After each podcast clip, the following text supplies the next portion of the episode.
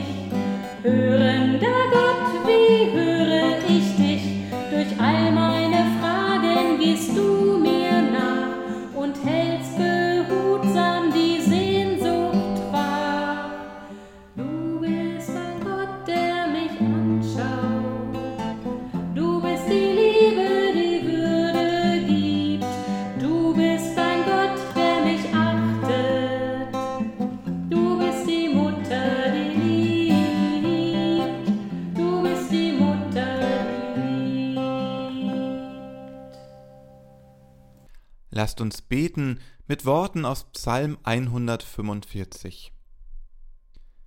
Ich will dich erheben, mein Gott, du König, und deinen Namen loben immer und ewiglich.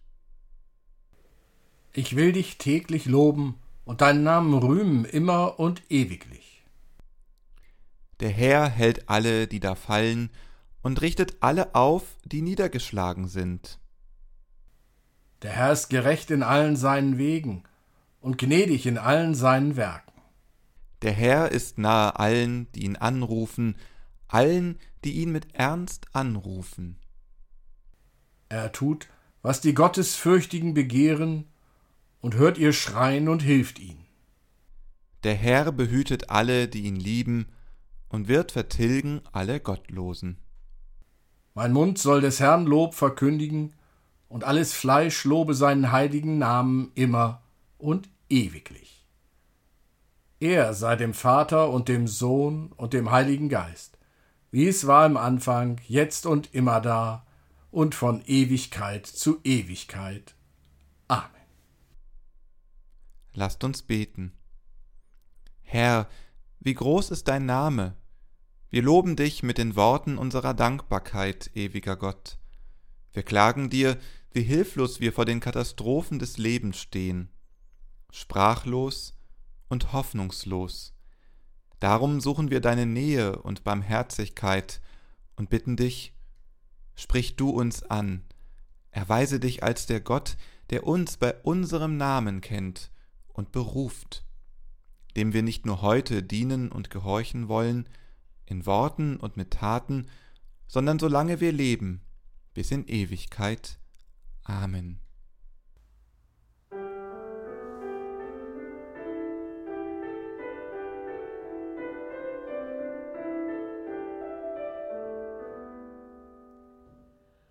Aus tiefer Not lasst uns zu.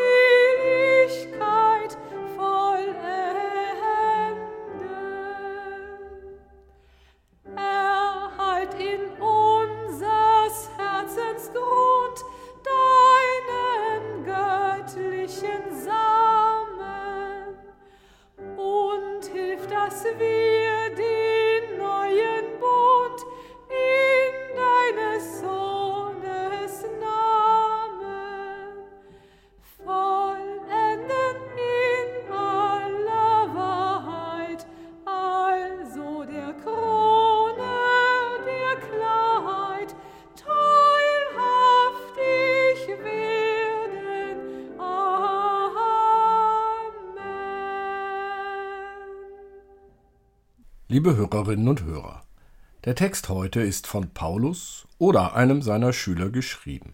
Darüber streiten die Wissenschaftler. Auch wird darüber gestritten, ob dies Schreiben wirklich an die Gemeinde in Ephesus gerichtet war oder ob es nicht vielmehr ein Rundschreiben, welches an viele Gemeinden geschickt wurde, war. Diese Diskussionen müssen uns aber nicht vom Nachdenken über den Inhalt ablenken. Hören wir den Text. Aber Gott, der reich ist an Barmherzigkeit, hat in seiner großen Liebe, mit der er uns geliebt hat, auch uns, die wir tot waren in den Sünden, mit Christus lebendig gemacht. Aus Gnade seid ihr gerettet. Und er hat uns mit auferweckt und mit eingesetzt im Himmel in Christus Jesus, damit er in den kommenden Zeiten erzeige den überschwänglichen Reichtum seiner Gnade durch seine Güte gegen uns in Christus Jesus. Denn aus Gnade seid ihr gerettet durch Glauben, und das nicht aus euch. Gottes Gabe ist es, nicht aus Werken, damit sich nicht jemand rühme. Denn wir sind sein Werk, geschaffen in Christus Jesus zu guten Werken, die Gott zuvor bereitet hat, dass wir darin wandeln sollen. Liebe Hörerinnen und Hörer, ein komplizierter Predigtext. Wer könnte ihn auf die Schnelle begreifen? Eine Ahnung, was beschrieben wird, können aber einige Stichworte geben, die hier aufgeschrieben sind. Grundworte der Bibel prägen das Stück. Erbarmen, Liebe, aus Gnade gerettet, Güte, zu guten Werken erschaffen. Wer diesen Worten folgt, kommt auf die Spur von Gottes Zuspruch. Hier wird Neues angesagt. Hier wird deutlich gemacht, dass Altes vergangen ist. Die uralte Botschaft des Evangeliums wird laut. Christus ist lebendig. Er bringt den neuen Anfang. Durch ihn wird die Welt neu. Die ganze Welt wird durch ihn neu. Das ist eine durchdringende Botschaft des Epheserbriefs. Wir Menschen sind in ein geheimnisvolles Geschehen hineingenommen, das seit der Auferstehung Jesu Christi die Welt verändert. Wir können das nicht sehen, können das nicht nachweisen, aber diese Veränderung hat angefangen, bleibt, ist da und ist bestimmend. Wer glaubt, nimmt daran teil. Wer glaubt, erlebt den Neuanfang in der persönlichen Lebensperspektive. Von daher ist es verwunderlich, dass nicht wenige Menschen ihr Leben noch einmal neu leben möchten. Nicht, um noch einmal jung zu sein. Auch nicht, um die Last des Älterwerdens abschütteln zu können. Einfach deshalb, um manches im Leben anders zu machen. Korrekturen erscheinen nötig. Es tauchen Fakten auf aus der Erinnerung, immer wieder, die im Nachhinein belasten. Vergangenheit, die eigene Vergangenheit, wird zur Last der Gegenwart. So einer, so eine warst du also. Es gibt Mechanismen, durch die sehr genau festgehalten wird, wer wir waren. Autofahrende kennen das Register, das die Tat festhält, jedenfalls auf Zeit niederschreibt in Flensburg. Straftaten werden beim Amtsgericht registriert und festgehalten, selbst wenn sie verbüßt sind. Daneben gibt es zudem auch die Erinnerung von Menschen, die mit uns zu tun hatten und die nicht vergessen haben, wer wir gewesen sind, als wir ihnen begegneten, im Guten und im Schlechten. Als junger Pastor habe ich das eine oder andere Mal bei Begräbnisreden für ältere Menschen die Erfahrung gemacht, dass von Zuhörern gesagt wurde, ich hätte zu sehr gelobt. Sie hätten wissen müssen, wie er früher war. So ist die Erinnerung. Das gemeinsame Gedächtnis des Dorfes oder des Viertels bewahrt die Vergangenheit des Toten, der Toten auf. Außerdem ist da auch unsere eigene Erinnerung an unsere Vergangenheit, an die Geschichte, die wir mit unseren Eltern oder anderen hatten und die uns prägte. Die Geschichte, die so in uns steckt einiges tief verborgen, so dass wir solche Geschichten kaum mehr entdecken. Aber auch das Bewusste, das gelegentlich aufflackert, erinnert wird. Fehler, die wir gemacht haben. Irrtümer, die wir begangen haben. Lieblosigkeiten, die nicht zurückgeholt werden können. Das Mitmachen in Situationen, wo nicht mitgemacht hätte werden dürfen. Auch die böse Tat, die böse war, weil sie anderen Menschen Lebensmöglichkeiten beschnitten oder weggenommen hat. Die eigene Geschichte ist so von ihrer Schattenseite her beschrieben. Dass die eigene Geschichte auch anders ist, weiß jeder und jede. Dass sie aber auch so ist, ist niemandem unbekannt. Und diese Seite der Geschichte, die negative Seite, kann quälend sein, kann Kraft beschneiden. Genau hier setzt das Schreiben ein. Es zeigt, dass es nicht so sein muss. Er weist darauf hin, dass Gottes Urteil über den Menschen nicht auf der Vergangenheit beruht, sondern darauf, dass der Mensch durch Jesus Christus in die von Jesus gezeigte und eröffnete Zukunft mit hineingenommen ist. Was ein Mensch ist, ergibt sich nicht aus dem, was er selbst aus seinem Leben gemacht hat. Was ein Mensch ist, ergibt sich allein daraus, dass er um Gottes Willen Zukunft hat. Gott, der das Leben dir und mir neu eröffnet. Wenn über den Tod gesprochen wird und über die Frage danach, was denn nach dem Tod sein wird, dann passiert es gelegentlich, dass in die Runde jemand einwirft. Nach dem Tode wird der Mensch wiedergeboren. Vielleicht wird noch hinzugefügt. Ich bin nicht das erste Mal auf dieser Welt ich meine, mich an ein vergangenes Leben erinnern zu können. Wenn ein Mensch so redet, horchen die anderen auf. Vielleicht haben sie ähnliche Gedanken gehabt. Auf naturwissenschaftlicher Ebene kann sich mit diesem Gedanken schlecht auseinandergesetzt werden. Die einen sagen, der Beweis fehlt, die anderen behaupten, es gibt Beweise. Wichtiger erscheint uns die Frage, warum denn überhaupt an eine Wiedergeburt geglaubt wird. Denn ein Glaube ist es. Es sind mehrere Gründe, die in diesem Zusammenhang genannt werden. Einmal die Sehnsucht, die eigenen Schattenseiten abschütteln zu können, besser zu werden. Die Menschen, die an eine Wiedergeburt glauben, möchten nachholen, was sie versäumt haben, auch einiges wieder gut machen. So haben sie vor einer Wiedergeburt keine Angst. Sie empfinden es wie eine große Gnade, noch einmal neu anfangen zu können. Sie glauben, es wäre eine doch fast schon selbstverständliche Möglichkeit, sich selbst Vollkommenheit zu schaffen, selbst vollkommen zu werden, sich selbst als ein guter Mensch zu verwirklichen. Ein anderer Gedanke, der eine wichtige Rolle spielt, ist der der Gerechtigkeit. Muss es nicht einen Ausgleich für selbst erfahrene Ungerechtigkeiten geben? Muss es nicht eine Strafe geben in den Fällen, wo einer anderen Person grundlegende Lebensmöglichkeiten genommen worden sind? Es gibt Menschen, die als Christen und Christinnen so glauben.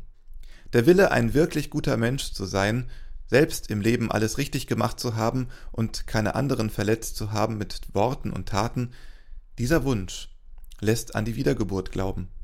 So werden sogar in der Bibel Stellen gesucht und gefunden, aus denen sie dann den Gedanken der Wiederkehr in einem anderen Körper zu entdecken meinen. In der Bibel gibt es den Gedanken, dass ich alles allein schaffen kann, nicht.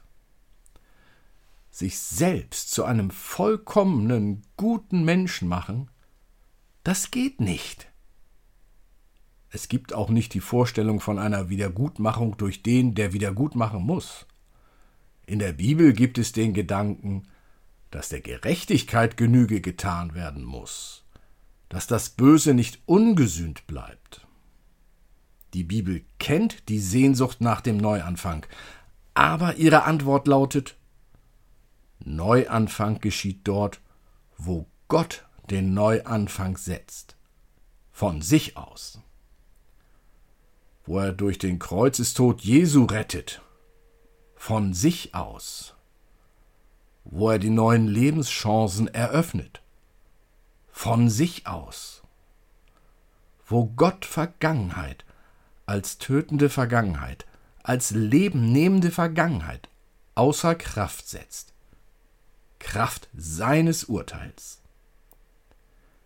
Weil es den Freispruch durch Gott gibt, Gibt es den neuen Lebensanfang?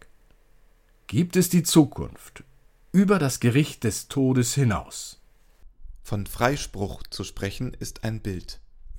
Dass es so ist, zeigt sich darin, dass Menschen als Hoffende leben, da Gott uns durch Jesus Christus gezeigt hat, dass es eine Zukunft für uns Fehlermachende gibt.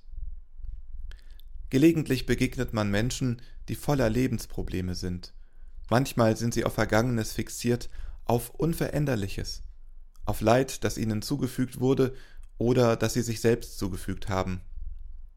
Neu anfangen heißt, eine veränderte Perspektive zu gewinnen, um das Recht zu wissen, dass die Vergangenheit nicht unser Leben prägen muss, sondern die Zukunft, um Jesu Christi willen, dem das Leben genommen wurde, dem der Himmel sich aufgetan hat. Deshalb kann der Verfasser des Epheserbriefes schreiben, aus Gnade seid ihr gerettet durch den Glauben, und das nicht aus euch selbst. Gottes Gabe ist es, nicht aus Werken, damit sich niemand rühmen kann. Amen.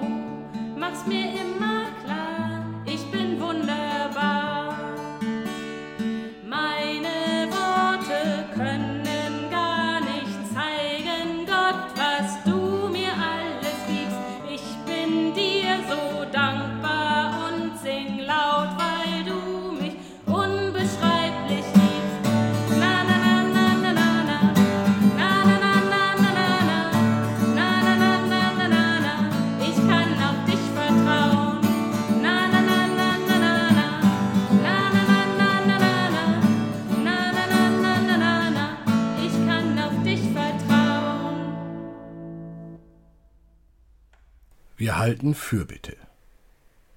Jesus sagt, bittet, so wird euch gegeben, suchet, so werdet ihr finden, klopfet an, so wird euch aufgetan.